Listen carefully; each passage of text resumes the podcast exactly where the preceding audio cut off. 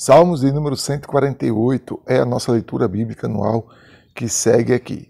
E nestes salmos a gente vai ver claramente que o autor então faz uma convocação e faz uma descrição clara de que todos os objetos, todos os seres, todos a toda a criação, né, tudo aquilo que foi criado, os elementos, sejam eles nos céus, sejam eles na terra, sejam eles inanimados ou sejam eles seres vivos, todos, absolutamente todos, devem louvar e expressar o seu culto e exaltar ao Senhor.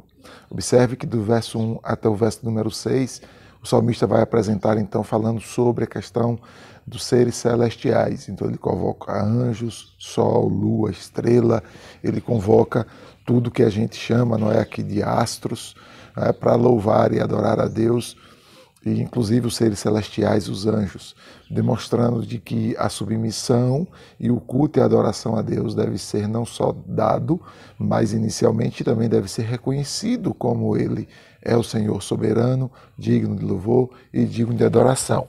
O que isso já começa e, e, e deixa claro no Salmo é nos ensinar de que ah, nada nem ninguém foge da responsabilidade e nem foge também do, da, da necessidade de expressar culto e louvor a Deus. Isso nos ensina também de que ninguém está acima ou no pé de igualdade de Deus que seja digno de receber culto ou adoração.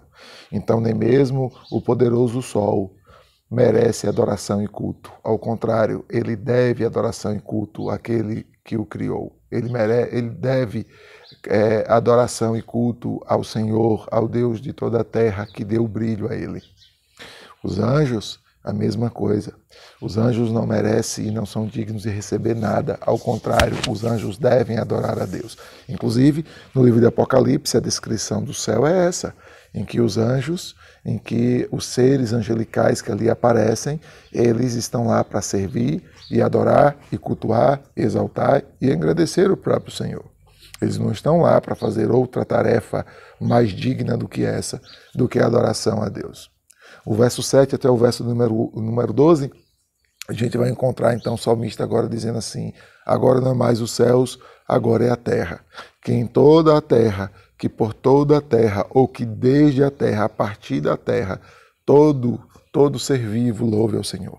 E aí ele começa pelos animais marinhos, ele vai pelas aves, ele passa pelos répteis, e quando chega no verso ah, de número 12, 11 e 12, ele vai dizer assim: Faça isso todos os príncipes, todos os reis, todos os juízes da terra, faça isso as, os rapazes e as moças, façam isso os velhos e as crianças, descrevendo de que todo nível de sociedade, todo status social e todas as idades, todas as faixas etárias devem também louvar a Deus. Deus precisa ser louvado e deve ser louvado, reconhecido por toda a nação. Não existe a adoração exclusiva ou ela deve ser dada apenas para quem tem certas idades ou certo alcance social ou, como alguns às vezes costumam dizer, isso é coisa para pobre. Não, não, não, não.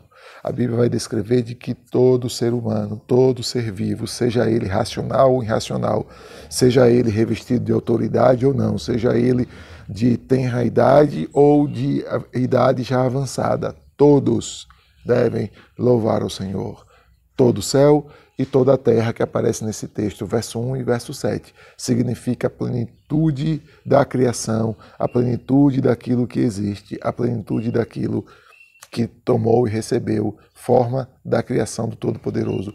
Todos devem louvar ao Senhor.